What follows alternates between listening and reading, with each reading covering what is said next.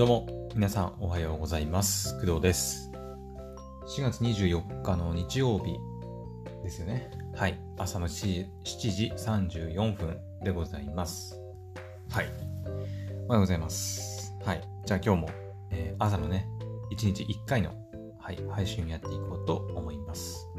えー今回は、えー前ね、冬アニメ、2022年冬アニメの振り返りの前編をやったんですが、その、まあ、続き、後編をやっていこうと思います。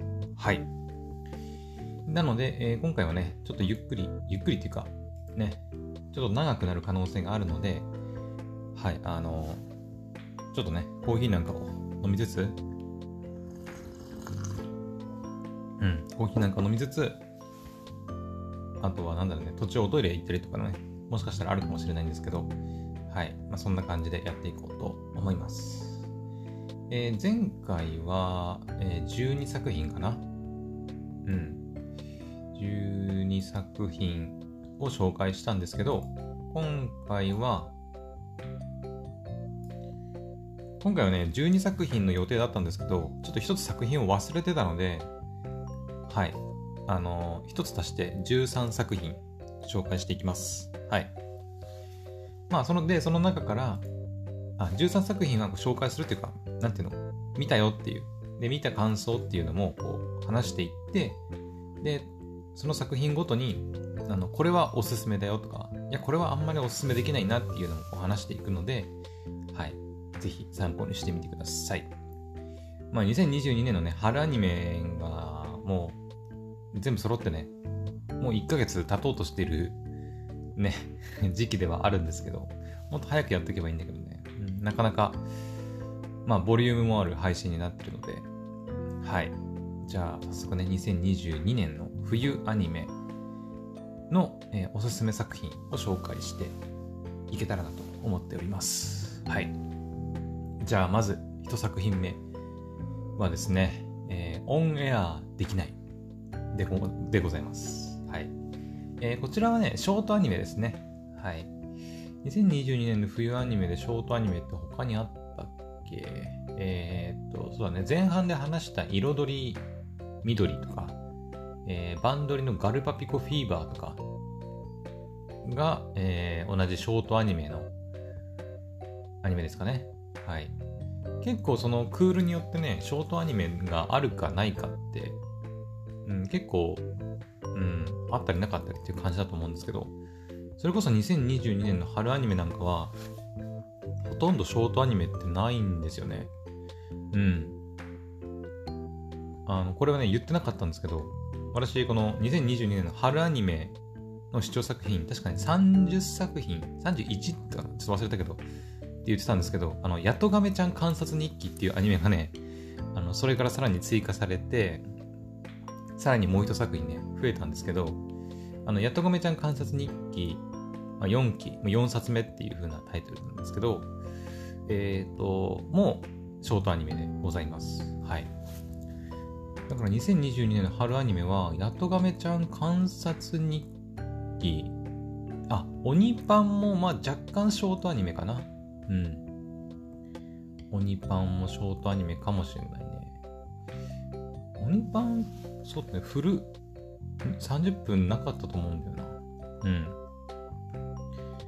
まあ、もしかしたらね、他にもね、ショートアニメ入ってるのかもしれないんだけど、私が単純に見てないだけっていう可能性もあります。はい。ただ、私が今期見てるショートアニメは、ヤドカメちゃん観察日記だけかな。うんあ、あと鬼パン。うん。まあ鬼パンはね、多分ね、半分くらい。ちょっと長めだと。ショートアニメというにはちょっと長いかなという感じがします。ヤトガメちゃん観察日記は多分本当に5分とか3分とか、3分はないかな、5分ぐらいかな。うん。ショートアニメですね。はい。まあ、そんなショートアニメ、2022年の冬に入ってた、えーショートアニメ、オンエアできないっていうテレビ作あアニメ作品なんですけど、これは、えーと AD、テレビ番組、いわゆるそのテレビ番組の、えー AD、アシスタントディレクターを務める、えーマフネコっていうね、あの、おそらく女性なのかな？女性だよね、確かね。うん。女性 AD のあのリアルな、なんか 描、描写というか、うん、リアルなテレビ業界の裏をこう描いた作品ですね。うん。まあ、私普段テレビとかあまり見ないので、あれですけど、まあ、小さい頃とかはね、あの、よく見てましたので、はい、まあ、AD っていう言葉自体はね、もちろん聞いたことあるし、うん。ただ見ててね、なんか 大変だなっていう。うん。あ、テレビ番組って本当にいろんな人が関わって作ってるんだなって思いますね。はい。うん。今ではさっきも言ったけど、あんまり見な、テレビ自体をね、あんまり見なくなってしまいましたけど、うん。なんだろうね。やっぱり、その YouTube とかってさ、結局個人でやる動画じゃないですか。テレビ番組とは違ってね。あまあ、いろんなね、企業やってる、企業がやってる YouTube 番組とかってなると、まあ、また違うかもしれないけど、ね、いろんなスタッフがいたりして、ね、まあ、いろいろお金もかかってるのかもしれないんだけど、やっぱりテレビ番組の、あの、番組って、やっぱちょっとクオリティが違うよね。うん。その、いろんな人がさ、やっぱ、私たちの画面の見えないところで、やっぱ、ドタバタ、ドタバタ、ドタバタ動いて、働いてくれていて、でやっぱ、ね、才能の、才能のって言うのとあれだけど、そのアナウンサーさんとかさ、芸人さんとか、やっぱその番組を盛り上げるたり、こう進め、進行するためのプロがさ、やっぱ集結して出来上がってるわけなんで、やっぱ、ね、うんまあ、いわゆる YouTube も投稿してる人の中にはプロはいると思うんだけど、でもやっぱり、テレビ番組ってそういうプロがね、ガッて集まって作ってるから、やっぱどうしてもクオリティは全然違うよね、やっぱりね。うん。なんかそういったところはやっぱテレビはすごいなとは思いますけどね。はい。まあ、中には全然面白くないテレビもあるんだけど、なんか、ホリエモンさんだったかな？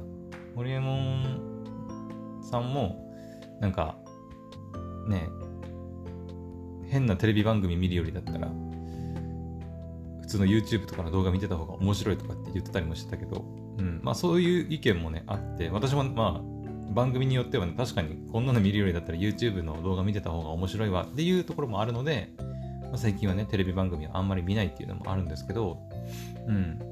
でもやっぱりこの面白いね、番組もあったりするので、一概にテレビ番組が全部面白くないっていうことはないですけど、はい。まあそんなね、ちょっと話飛びましたけど、テレビの裏側、うん、テレビ番組の裏側っていうのね、まあ、AD っていう視点から、なんかどんなことが行われてるのかっていうのが見れるのが、まあ、オンエアできないっていうアニメ作品でした。はい。まあ、ショートアニメなんでね、はい、結構あのー、軽く見れるし、面白かったしね。はい。うん、まあ、おすすめできるかっていうとちょっと微妙だけど、まあ、気になる人は、うん。まあ、マニアックな作品って言えばそうなんでね。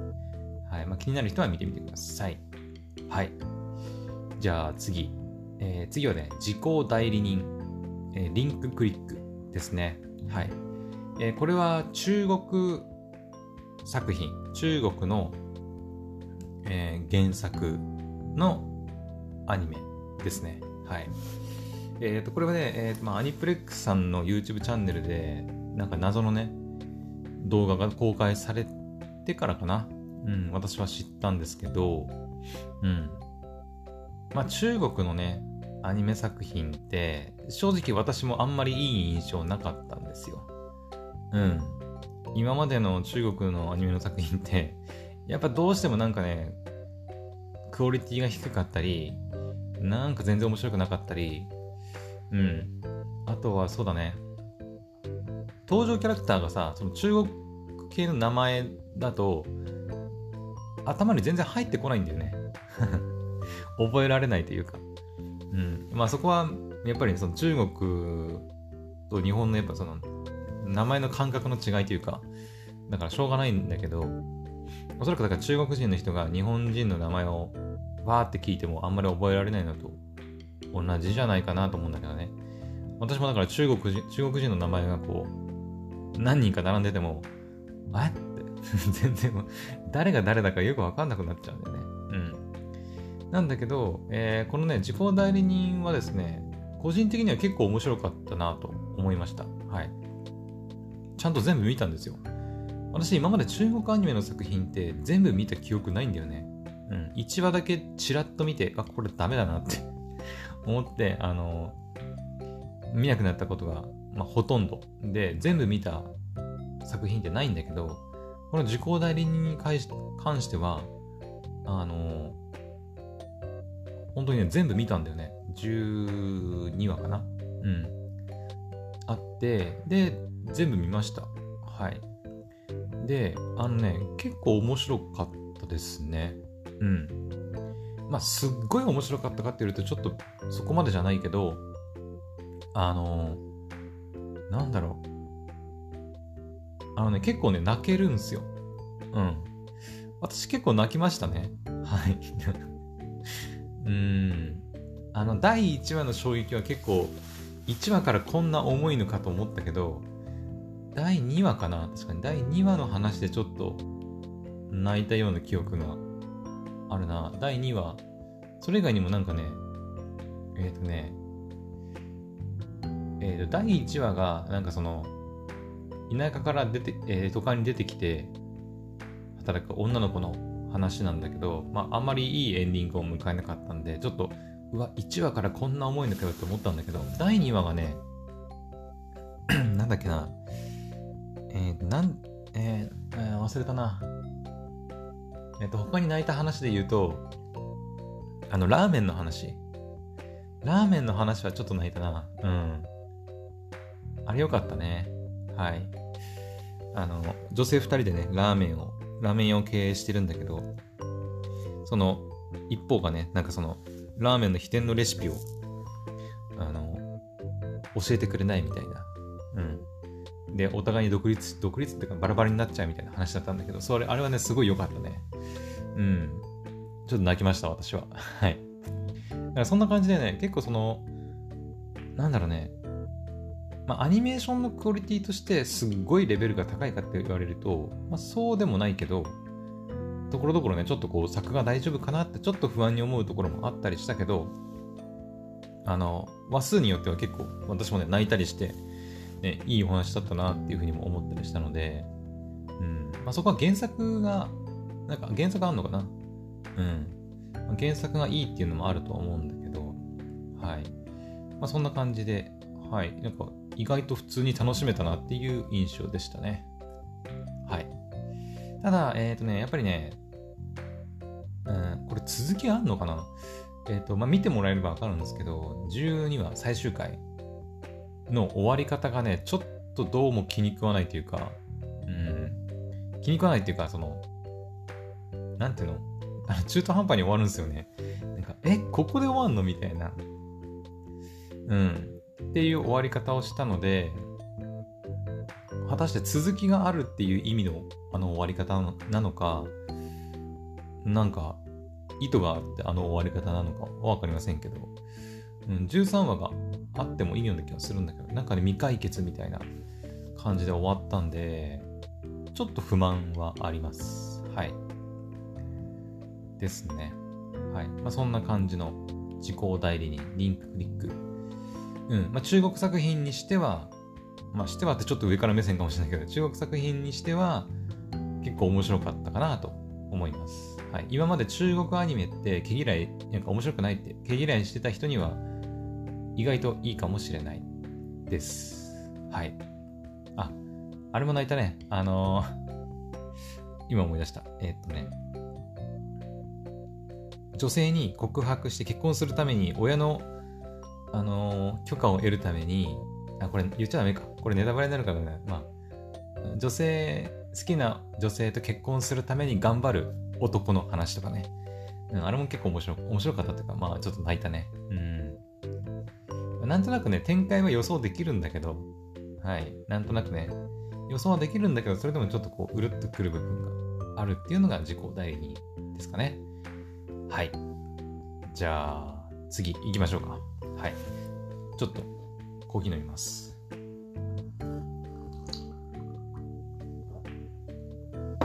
うん。はい。えー、次、汎用の夜叉姫2の章ですね。はい。え、これは、えー、そうだな。何か、何を言えばいいんだろう、これは。まあ、評価としては、そうだな。星3くらいかな。うん。あの、まあ、犬夜叉。犬夜叉はわかりますよね。ね。犬夜叉の、まあ、娘と、えっ、ー、と、あとは、摂政丸の娘。の、まあ、摂政丸の娘、双子なんですけど、の、えー、3人、ヤシャ姫なんていう風に言われたりしますけど、あの、まあ、その3人を主人公に置いた作品、はい、ですね。で、しかも2の章なので、汎用のヤシャ姫の、あの、1期というか、1の、1の章っていうのかな？があって、その続きっていうのが、えっ、ー、と、入ってた。感じですね。はい。あれ、これって2021年の秋ぐらいから入ってたんだっけ？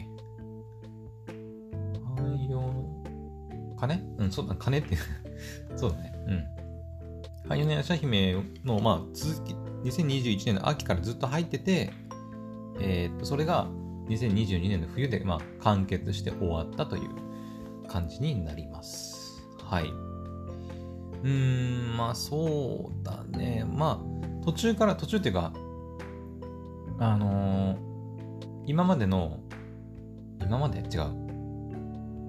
さっき言ったように、主人公は、その、イニアさんの娘、摂政丸の娘の3人が、メインキャラクターではあるんだけど、途中からね、その、犬夜叉が出てきたり、あとはカゴメが出てきたり、って感じで、あの、娘たちだけじゃなくて、娘たちのその親御さんっていうのかな？が出てきて、こういろいろ関わってきたりとか、うん。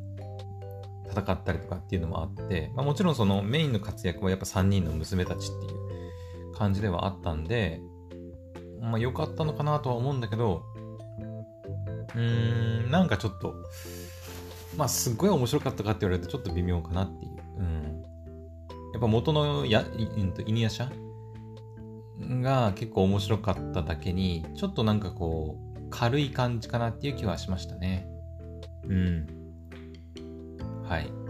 まあ、ボリューム自体もそんなに、えー、4クールぐらい ?38 から始まって、12か、40話くらいかな。うん。ボリューム自体もそんなに多くないし、うん。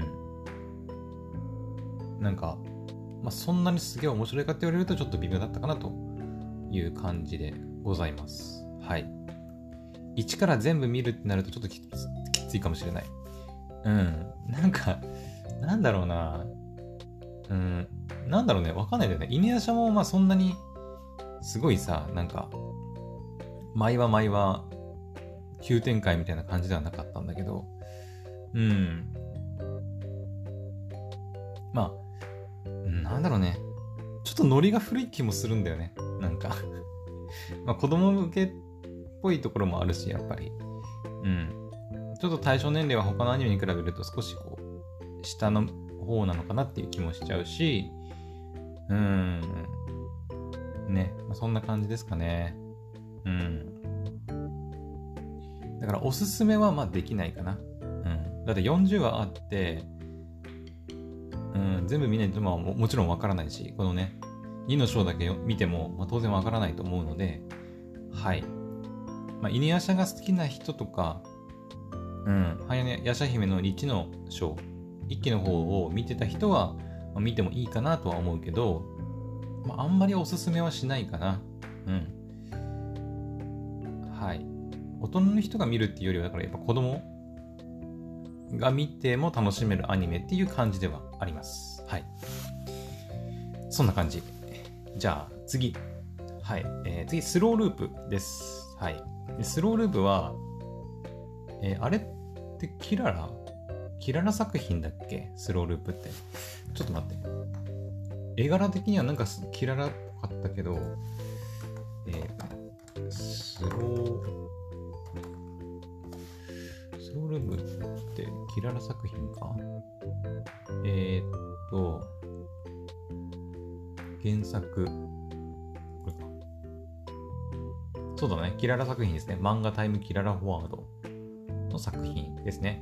えー、釣りをテーマにした作品です。はい。私、釣りは全然わからないんですけど、うん。まあ、それでも結構楽しめたっちゃ楽しめましたね。うん。まあ、キララ作品なんで、あのー、なんていうのかな。まあ、そんな難しいこと考えなくても、こう、女の子たち、女の子たちが、キャッキャウフフしてるのを、まあ、見てるだけでも、まあ、楽しいので はい。まあなんかそういう癒し系のアニメというか、を探してる方にはおすすめできるアニメでございます。はい。また釣り好きにも結構ハマるのかなとは思いますけどね。うん。なんだっけな、なんかね、あの、フライだ。フライフィッシングがメインなので、あの、なんだっけな、フライフィッシングって結構、まあ作品中でも触れ触れられてますけど、結構マニアックな、やっぱ釣りの方法らしくて、まあ、おそらく、まあ私もそうですけど、皆さんがこう、思い描いてる釣りとはまたちょっと違うのかなと、うん、思います。私も見ててね、へえ、フライフィッシングっていうのあるんだ、みたいな。なんか見たことあるような気はするけど、うん、聞いたこともあるけど、正直どんなものか知らないし、だから見ててなんか、へえ、みたいな。なんかフライの、なんか作り方っていうか、自分でね、なんかいろいろこう、なんか糸とか、なんか羽みたいなやつをこう巻いて自作したりみたいな、うん、ことが出てくるんですけど、あの実際にね、そのフライフィッシングの細かいその、なんか釣り方とか、なんか道具の名前とかも出てくるんで、フライフィッシングやってみたい人とかにも、まあおすすめなのかなって思います。はい。私は結構ね、そういう漫画とかアニメとかから、そういう新しい趣味見つけたりするタイプなんですけど、だからまあ、この作品のスローループで言うと、フライフィッシングを始めるきっかけになる作品なんじゃないかなと私は思います。はい。だからこう、漫画でもいいし、アニメでもいいんですけど、このスローループ見て、あフライフィッシングってあるんだ、面白そうだなとかっていう風にきっかけになってね、実際にフライフィッシングやってみるとかね、うん、っていう人結構いるんじゃないかなと思いますけどね。はい。まあ、釣り全然興味ない人は、まあ、普通のあの癒し系キララアニメというふうに捉えてみても全然面白いので、はい、おすすめでございます。はい。えー、今回の後編の作品の中では私が結構おすすめする作品の一つですね。はい。おすすめです。スローループ。うん。まあ、あんまりその、なんだろう、人を選ばない作品なので、はい。選んでみました。はい。さっきも言ったように釣りが興味ある人でも面白いと思うし、まあ、釣り興味なくても単純にその癒し系のアニメが見たいっていう人にもおすすめできる作品かなと思います。はい。はい、じゃあ次行きましょう。次は天才王子の赤字国家再生術です。はい。えー、こちらはですね、うーん、まあ、あの私がおすすめできる作品の一つなんですけど、えー、どう言えばいいかな。まあ、タイトルのまんまなんですけど、ちょっと待って。えっ、と、ちょっと天才というか頭の切れる王子が、えーとまあ、弱小国家、まあ、赤字の国自分の、ね、国を、まあ、再生させるっていうお話なんですけど、まあ、目的がね あの自分の国の価値を高めてあので自分の国を価値を高めたところでその国を売国？要は売って国をね国を売ってそのお金、お金なのかな？ちょっと私あんま詳しいことわかんないですけど、お金で、あの、残りの人生悠々自適に暮らすみたいな 目的で自分の国の赤字を、まあ、再生させるっていうあのお話なんですけど、うん。なんか主人公がね、こうとん、とんちんかんっていうか、どう言えばいいのかな？こう、天才ではあるんだけど、なんか硬い天才っていうよりは、なんか普段はなんかふざけていて、なんかこう、ギャーギャーギャーギャーわめいたりね。あと、秘書、秘書っぽい、なんだっけな名前、なんだっけなえっ、ー、とね、高橋理恵さんがね、声優やってたんだけど、白髪の女の子もいるんだけど、まあ、その子とね、いろいろ、なんかこう、やりとりしたりとか、っていう感じで、あのー、それ、硬い話、まあ、硬い、うん、なんていうのかな。異世界であの無双するタイプの話ではないんだけど、うん、無双したりするタイプの作品ではないんですが、うん、まあでも、頭の切れるの切れる王子が、その、その知略を巡らして、自分の国にやに攻め入ってきた敵を倒したりとか、こううまくね、ことを運んだりして、まあ逆転したりみたいな、うん。っていったところが面白いのかなと思います。はい。まあ私はあんまりそういう政治とか、まあなんだろう、そういう戦略的なところはあんまり詳しくないし、私はあの頭の切れる人間ではないので、正直ね。うん。だから、どっちかっていうと、私はまあ見てて、細かいところは正直そんなわからないんですけど、まあ、原作読んでるわけでもないしね、アニメ内で見てるだけなんで、あまりそこまで詳しくはわからないんですけど、あ、原作読んでたわ。一巻だけ。一巻だけね。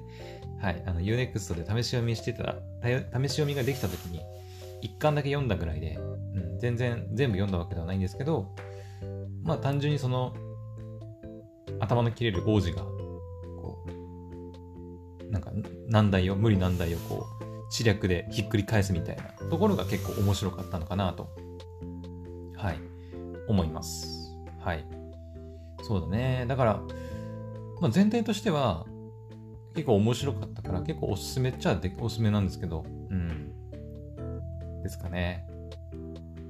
はい。私の、まあ、さっきスローループもおすすめしましたけど、そのおすすめできる、結構面白かった作品の一つかなと思います。はい。天才王子の赤字国家再生術でした。はい。えー、じゃあ次、えー、プリンセスコネクトリダイブシーズン2ですね。はい。来ましたね。確かこれ私、2022年の冬アニメが始まった時に、あの結構期待してる作品の一つだっていうふうに言ってたと思うんですけど、あのー、正直に言うとですね、正直に言うと、あのー、今回おすすめ作品、私が選ぶおすすめ作品の中には入れてません。うん、ちょっと迷ったんだけどね。うん、あのですね、そうだな。なんて言えばいいのかな。うーん、ピークがあって、結構、私の中でね、私の中で、プリンセスコネクトの面白かった話というか、ピークがあったかなと思ってて、第1話がやっぱすごい良かった。うん。で、あと、最終回とか、その、なんていうの、えっ、ー、と、まあ、物語の完結となる部分、最終回、その最終回の前、その前みたいな。部分はすごい面白かったんですけど、なんかね、その途中、そのまあ、2話以降っていうのかな、が、まあ、なんていうのかな、そのまあ、プリンセスコネクトって、その、一気の、一気見てくれた方ならわかると思うんですけど、なんていうのかな、ギャグもありつつっていう感じの、まあ基本的にはギャグなのかな っていう感じの作品なんですけど、うん。なんかすごいその間の話が面白かったかって言われると、うーん、まあ私そのプリンセスコネクトのゲーム自体は全然やってないし、うん。キャラクターの思い入れも正直そんなにないので、あのね、結構キャラクターバンバン出てくるんだよね。はい。まあ、おそらくゲームやってる人なら、あの、うおーっていう部分なのかもしれないけど、はい。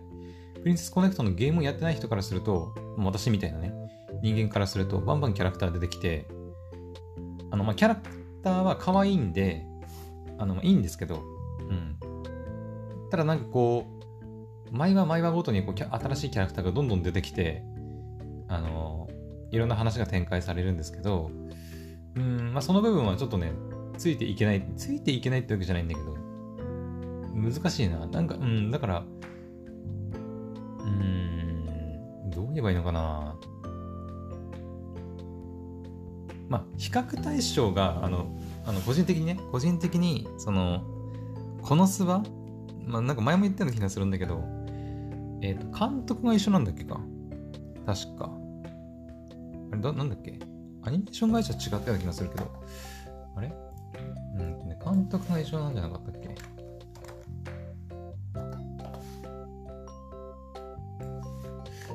っけね、プリコネ。プリコネのアニメーション会社。監督か？そうだね、監督が、あのー、このスバと同じなんですよ。うん。まあ、見てる方わかると思うんだけど、どっちも見てる方はね。あの、どう考えたってこの絵柄というか、あの、描き方とか、音とかもかな。なんかこう、このスバとかなり酷似する部分があるんですけど、あの、私こう、ああのね、このスバめっちゃ好きなんですよ。うん。あの、このスバめっちゃ好きなんだけど、あの、それと比べちゃうとね、ちょっとなんか、うーん、劣っちゃうかなっていう感じはしちゃいますね。私個人的に。はい。まあそのギャグのセンス、センスって言うとあれだけど、うん、このスバはやっぱりね、あの原作ありきなんで、ちょっとあれですけど、あれはね、もうとにかくもうゲラゲラ笑ってたからね、1期も2期も。うん。めっちゃ好きなんだけど、プリンセスコネクトはね、やっぱりゲーム原作なので、ちょっと難しいところがあるよね、やっぱりね。ゲームやってない人が見るとね。うん。キャラクターもたくさんさっきも言ったけど、出るしね、たくさん出るし、そのキャラクターへの思い入れみたいな部分がちょっとあまりなくて、やっぱい、えっとね、第1話、第1話と後半の方の話は結構食い入るように見てたんですけど、まあ、それ以外はなんかあんまり印象、印象っていうか、うん、ちょっと微妙だったかなっていう感じがしております。はい。なので、あの、まあ、面白かったは面白かったんですけど、今回おすすめできる作品の中には入れておりません。はい。悩んだんですけどね。はい。まあ、ここは正直にいこうかなと思います。はい。でも本当後半、まあ、最終回にかけての部分はちょっと泣き泣きそうになるぐらい、うん、なんかちょっと感動したね、でもね。うん。まあ、最後はこう、ハッピーエンドな感じで終わってくれたので、よかったのかなと思います。はい。じゃあ、次。えー、ありふれた職業で世界最強のセカンドシーズンですね。これは、うん、い、ファーストシーズンが面白かったがゆえに、セカンドシーズン、まあ、やっと入ったなっていうところではあったんですけど、セカンドシーズン入るみたいなこと聞いてたんで、やっとかっていう感じではあったんですけど、個人的にはファーストシーズンがすごい面白かったので、なんかセカンドシーズンはなんかちょっと微妙だったかなっていう感じはします。はい。うん。まあ、万人におすすめできる作品でもないし、うーん、なんか、ちょっと微妙だったかな。はい。やっぱファーストシーズンはさ、その、主人公がね、こう、強くなるというか、場面があったりしたんだけど、セカンドシーズンはね、新、新,、まあ、新キャラもいたけど、もちろんね、いたけど、なんか主人公たちがこう、あっさりどんどん敵を倒していっちゃうんで、なんかあまり、うん、なんかこの後どうなるんだろうみたいな展開はあんまりなくて、はい。正直ちょっと微妙でしたね。はい。なので、ありふれた職業で世界最強を気になってる人は、まあ、ファーストシーズンで止めておくのもありかなとはちょっと個人的に思っちゃいましたね。うん。セカンドシーズン見なくても、うん。まあ、最後のね、あのー、最終回かな。最終回のところで、え？って思う展開はちょっとありましたけど、そうなっちゃうの？みたいな部分はありましたけど、まあでもそれ以外はなんか、正直そんなに面白くはなかったかなという風な印象です。はい。なので気になる方はね、はい、見てみてほしいなと思うって感じですね。うん。万人にはおすすめできないかなという感じです。はい。えー、じゃあ次。えー、サビクイビスコですね。はい。えー、これはね、まあこれくだらしで何回も取り上げさせてもらったんですけど、あもう世界観がとにかく独特で、あの、本当第1話、第2話は、このアニメ何っていう これわけわかんないんだけどみたいなね。キノコが出てきたり、サビ？キノコ？みたいな。で、なんか、え、名前なんだっけな。え、カニに乗ってね。でっかいカニに乗って、こう、移動したりとか。敵がなんかね、重装機を、重機をなんか、重機うん、を装備したカバみたいなやつがね、のなんか襲ってきたりとか、ちょっと世界観がどかなり独特なあの作品ではあったんですけど、ただね、もうね、あの、めっちゃ面白かった。うん。めっちゃ面白かったよ。サビクイビスコ、そうだね、前回のおすすめおすすめした作品と比べても、結構いいランクに入るんじゃないかぐらいのレベルでおすすめできる作品かなと思います。はい。あのー、まあ、他のね、アニメ、まあ、さっきその、ありふれた職業のやつとか、プリコネのね、やつとか言いましたけど、その、ファーストシーズンあって、その続きのセカンドシーズンっていう作品がね、まあ、ちらほら入ってると思うんですけど、うん。だよね。えー、っと、からかい上手の高木さんもだって3だし、まあ、鬼滅の刃も言うなれば遊郭編なんで、まあ、第3シーズンぐらいかな。で、ワールドトリガーもサードシーズンだし、進撃の巨人も、まあ、途中からファイナルシーズンっていう感じだし、うん。ヤシャ姫もそうだし、プリコネ、ありふれた職業で世界最強もそうだし、うん。っていう感じで、結構セカンドシーズンとか、その続きっていう感じで入ってるアニメが多かったんですけど、うーん、サビクイベスコはね、あの、もちろん、あの、セカンドシーズンとかではなくて、もう、い、うん、なんつうの、ほんと最初からスタートっていう感じの作品だったんで、個人的には続編見たいなっていう気はしてますね。はい。非常に面白かった。うん。よかったね。まあ、世界観独特なんで、最初ちょっとこう戸惑う。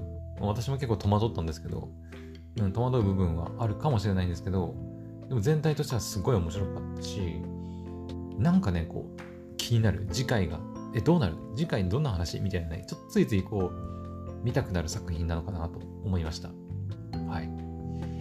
うん。なので、あの、なんか気になってた人、サビクイビスコ。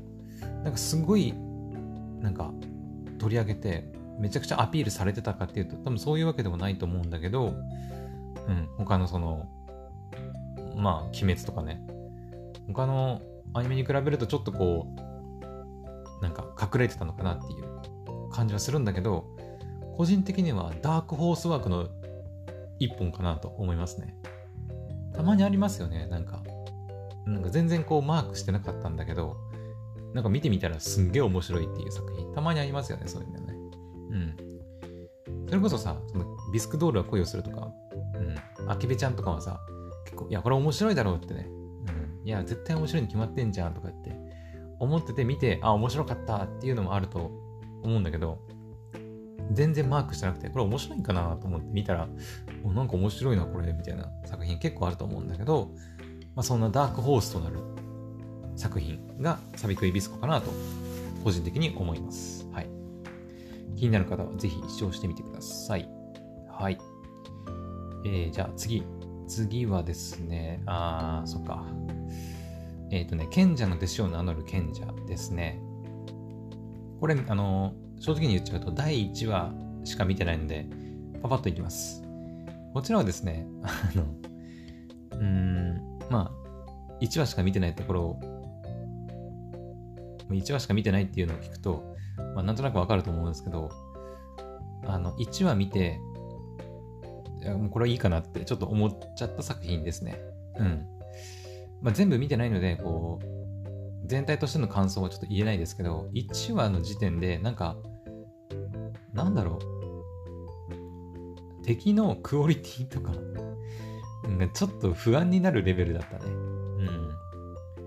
まあ原作すごい面白いのかもしれないけど、アニメのクオリティとしてちょっとこう、不安を感じる部分がかなりあって、で、まあ、プロローグ、まあ、1話がね、プロローグみたいな感じだったんですけど、まあ、2話から本番っていう感じではあったんだけど、2話もね、確かチラッとだけ見たんだよね。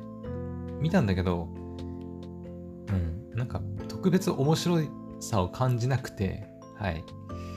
なので、1話だけ見て、まあ、それ以降は見てないという感じになってます。はい。もちろん、個人、あの見てないので、全部見てないので、おすすめはできません。はい。まあ、気になる方は、はい、ぜひ、見て、自分の目でね、見て、あの、いや、面白いのか面白くないのかっていう判断をしてほしいなと思います。はい。じゃあ次。えー、異世界美少女受肉おじさんとですね。これもね、そうだな。うん。まあ、ギャグですね。コメディだね。もう全、全話通してコメディっていう感じで、あの、サラリーマンの二人が異世界に、まあ、転生っていうのかな。うん。まあ、召喚、召喚されるみたいな。女神に召喚されるだったかな。に召喚されて、で片方が、あの、超絶金髪の美少女に、まあ、生まれ変わるみたいなお話で、中身はおじさんなんですけど、中身はおじさんなんだけど、外見はもう美少女っていうね、まあ、そういうあのお話で、うん、まあ、コメディなんですけど、まあそうだね、うん、まあおすすめ作品としてはちょっと入れてないですけど、まあ私は全部見て結構面白かったっちゃ面白かったですね。うん。ただね、ちょっと結構中途中途半端って言うとあれだけど、うーん、面白さが中途半端というか、中途半端って言うとあれだけど、なんていうのかな、さっきさ、あの、このスバ大好きだって話したじゃないですか。このスバの、あの、面白さを5とするなら、まあ、異世界美少女ジュニコおじさんとはまあ3くらいかなっていう感じです。はい。なんだろうね。うん。まあ、つまらないわけではないんですけど、ただそんなゲラゲラ笑うぐらいの、あの、面白さ、面白さかって言われるとちょっとそうでもない感じです。はい。だからまあ、あんまり万人にお勧めできる作品ではないのかなと思います。まああ、まりね、難しいこと考えずに見れる作品といえば、まあ確かにそうなんですけど、うん。だったらスローループとかで癒された方がいいのかなっていう気もしますね。はい。うん。まあ、BL ではないですね。あの、最初私も BL かなと思ったんですよ。その、ね、外、外見というか外見だけはま美少女なんだけど、中身おじさんなんで、うん。最初 BL かなってちょっと思ったけど、BL まあ BL 要素もちょっとあんのかな。うん。本話か。本話かですね。本当に。うん。作品内でそういう、あまあ、なんていうの、まあ、コメディだからね、全体通して。コメ、コメディ本話か BL って感じかな。なんかジャンルを言うなら。うん。だから本当にそういう BL 系がどうしても絶対無理っていう人は、まあ、おすすめできないけど、まあでも本話家なんで、私でも全部見れたぐらい。私 BL の作品とか全然見ないんですけど、まあ、なんとか、うん、見れたし、うん。まあ、そこまで毛嫌いするほどのものではないかなと思います。本当に本話家って感じ、本当に、本話家、ほんのり、うん。まあ BL 要素があるのかなっていうくらいですね。はい。っていう感じです。はい。異世界美少女ジュニコおじさんと、でした。はい。えー、っと、次は、そうだね、舞妓さんちのまかないさんなんですけど、これまだ終わってないんだよね。うん、これ NHK で放送されてるらしいんですけど、まあ私は UNEXT で見てますが、舞妓さんちのまかないさんはそうだな、まだ終わってないからね、言ってもしょうがないんだけど、うん。飛ばそうか。うん。あ、一応ね、これショートアニメですね。10、ん何分くらいだ ?5 分くらいかな ?5 分？もうちょっとあるかな？うん。まあ、クドラジでも結構ね、取り上げさせてもらってるんですけど、うん。まあ、そっちの方のね、配信を聞いてくれたらいいかなと思います。はい。とりあえず今回はまだ完結してないので、一旦ここで詳しく触れることはやめときます。はい。じゃあ次行きましょう。えー、リーマンズクラブですね。リーマンズクラブは、うん、まあ、バドミントンのアニメですよね。うん。社会人バドミントンをテーマにした作品です。はい。クドラジでも最初見た時に取り上げたかな。バドリーマンだっていうね、ふうに取り上げたんですけど、私もね、バドミントン高校の時にやってたんで、まあなんとなくルールとかもわかるし、まあ、楽しめたっちゃ楽しめたんですけど、うーん、そうだね。まあ、おすすめできるかというとちょっと微妙かなっていう感じはします。はい。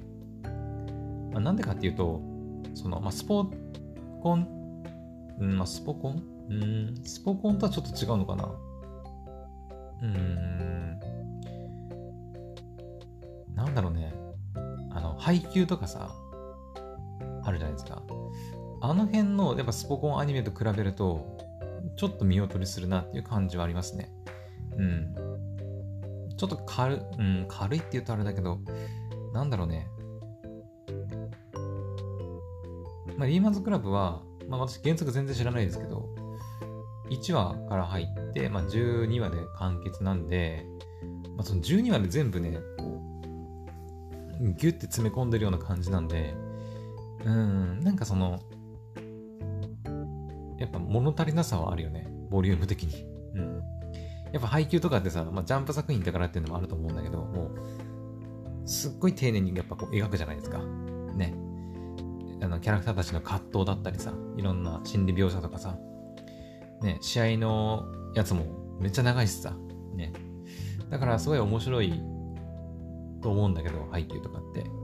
だけど、リーマンズクラブもう12話しかなくて、アニメ始まって12話でこう、ね、完結させなきゃいけないのかな？うん、しかないので、やっぱちょっとボリュームの足りなさみたいな部分はあるかなと思います。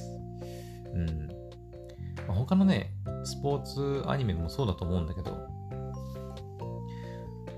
今もさ、その、私見てないですけど、えー、なんだっけ、青足？とか、あとそれこそバドミントンのアニメ入ってますよね。今ね、高校、高校生バドミントンだったっけ？あれはね。とか、あとは騎手学校の、えっ、ー、と、アニメ。あの辺は多分スポコン系のアニメだと思うんですけど、うん。やっぱあの辺ってさ、なんだろう、ボリュームの足りなさってやっぱちょっとあるんじゃないかなと思うんですよね。うん。最低でもやっぱ、あの、2クールやってくれないと、やっぱちょっとなんか、なんだろうね、物足りなさやっぱあるよね。うん。スポコンってやっぱボリュームなのかなってちょっと思ったりはします。はい。うん、さすがにね、12話で全部もう、なんか、ビシッとまとめるのって難しいんだなって思いました。はい。なので、まあ、アニメとしてはすごい面白かったっちゃ面白かったんですけど、やっぱどうしてもスポコン、他のね、超人気スポコンアニメと比べると、やっぱボリュームの足りなさは否めないのかなと思います。はい。まあ、気になる方は、はい、見てみて見てみてもいいんじゃないかなっていう感じです。はい。っていうことですかね。えー、っと、あ、ラスト。はい。じゃあ次、ラストいきます。ラスト作品は86ですね。はい。はい。86は、ちょっと特殊なんですけど、あの、2022年の冬アニメと捉えていいのか、ちょっと微妙なところなんですけど、2021年の秋から入って、で、途中で、あの、休む週がちらほら出てきて、で、えー、と結局2021年の秋では完結せず、2022年の冬にまでこう持ち越しになって、で、しかも、1月放送されてる途中で、1月放送されてる途中だったかな？あの、残り2話。うん、残りの2話を、えっ、ー、と、3月に配信しますみたいな、放送しますみたいな、あの、いうふうに告知されて、え えー、みたいな。うんっていう感じの作品なので、まあ、ちょっと今回紹介させてもらってます。はい。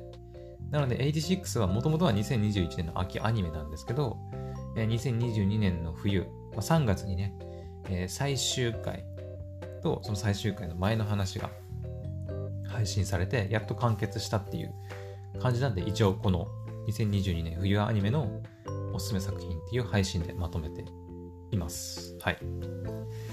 まあそうですね。うん、86は、うん、まあ最終回とその最終回の前の話を見たんですけど、あの、泣きました。はい。簡単に言うと。簡単に言うと泣きましたね。うん。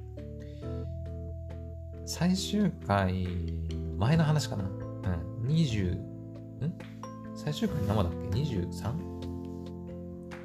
っと待って。えー、っと、最終回が23か。えー、22話で私はちょっと泣きましたね。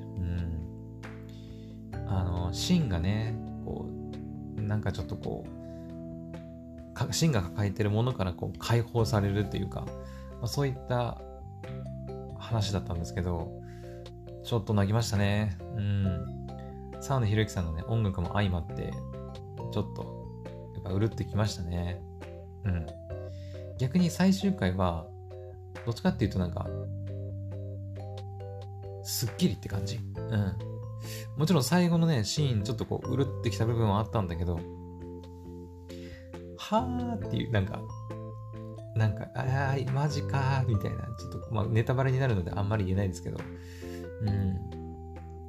すごい良かったですね、でもね。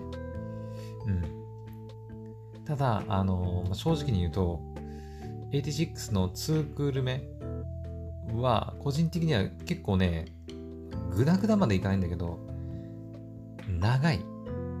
逆にさっきリーマンズクラブは物足りないとか言ってたけど、なんかね、あの、全然話がこう、あまり進んでいかないというか、うん。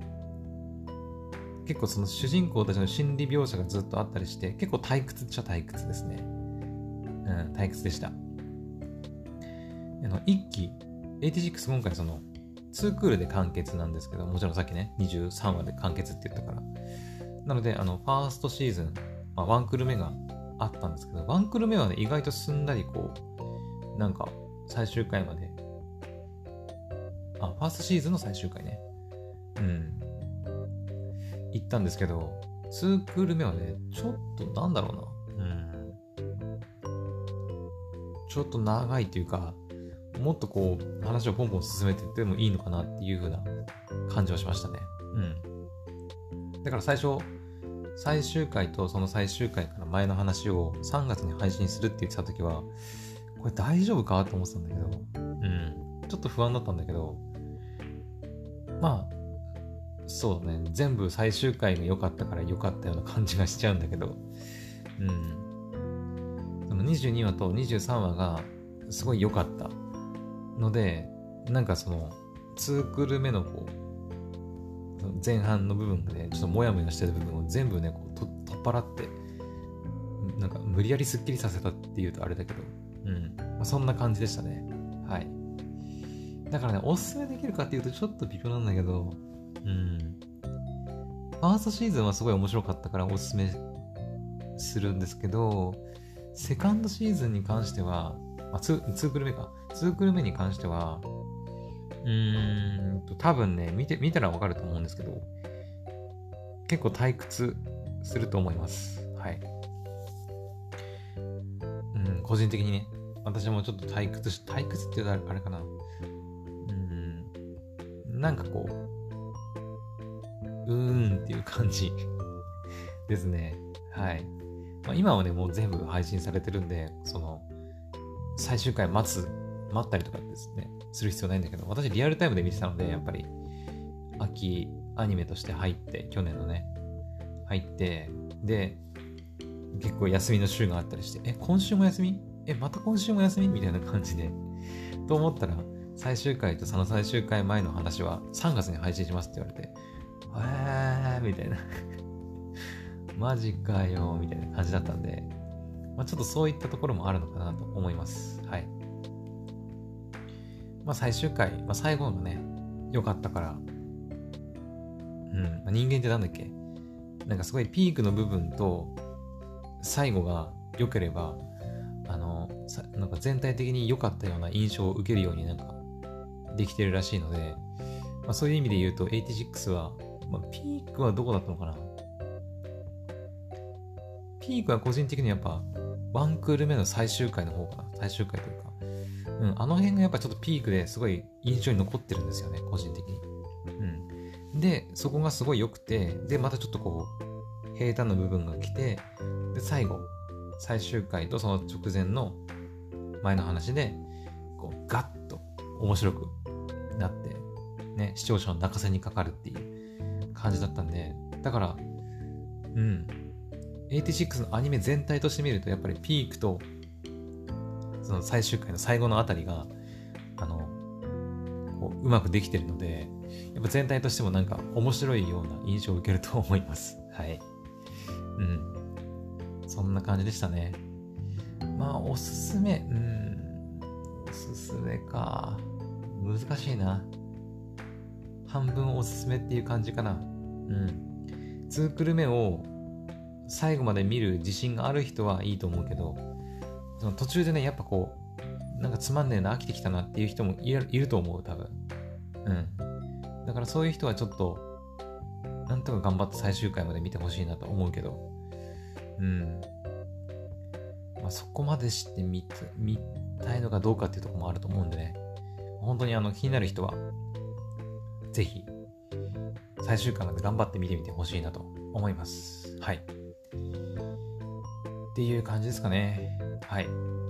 というわけで、えっ、と、もう56分喋ってるんですけども えっと、今回は全部で13作品かな。86を含めての13作品でを紹介してみました。で、最後にまとめると、今回後半でおすすめできる作品は、スローループ、天才王子の赤字国家再生術、スリックイビスコ、あとはまあ、ちょっと微妙だけど、86 みたいな感じですかね。うん。とりあえず4作品です。その中でも特におすすめなのはサビクイビスコ。うん。これはもう圧倒的っちゃ圧倒的だね。はい。まあ、スローループも面白いんだけど、そうだね。まあ、ジャンルが全然違うからね。うん。スローループは、本当に癒しアニメ。うん。癒されたい人にはもう、断然こっちがおすすめですけど、なんか、癒しじゃなくてもっとこうハラハラドキドキするようなこうワクワクするような作品が見たいっていう人にはサビクイビスコがおすすめかなと思います。はい。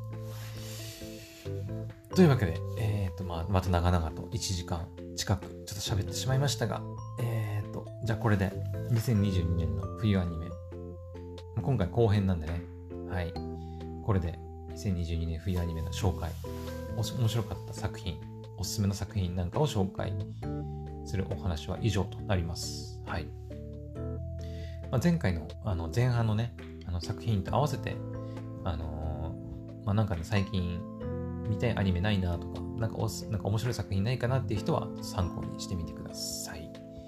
はい。まあ、2022年のね、春アニメも今入ってますので、春アニメはね、あの30作品あるんで、視聴作品がね。なので、もしやるとしたら、まあ、10作品ぐらいずつにこう分けないと、ちょっとさすがに厳しいなとは思うんだけど、はい。2022年の春アニメの終わる頃、まあ、3月、まあ、3月じゃないな、4月ぐらいかな。3月ね、全部ってもう終わらないと思うんで、まあ、4月に、また2022年の春アニメのまとめなんかをやろうと思いますので、はい。またその時にお会いしましょう。はい。というわけで、じゃあ今回の配信は以上となります。それではまた次の配信でお会いしましょう。バイバイ。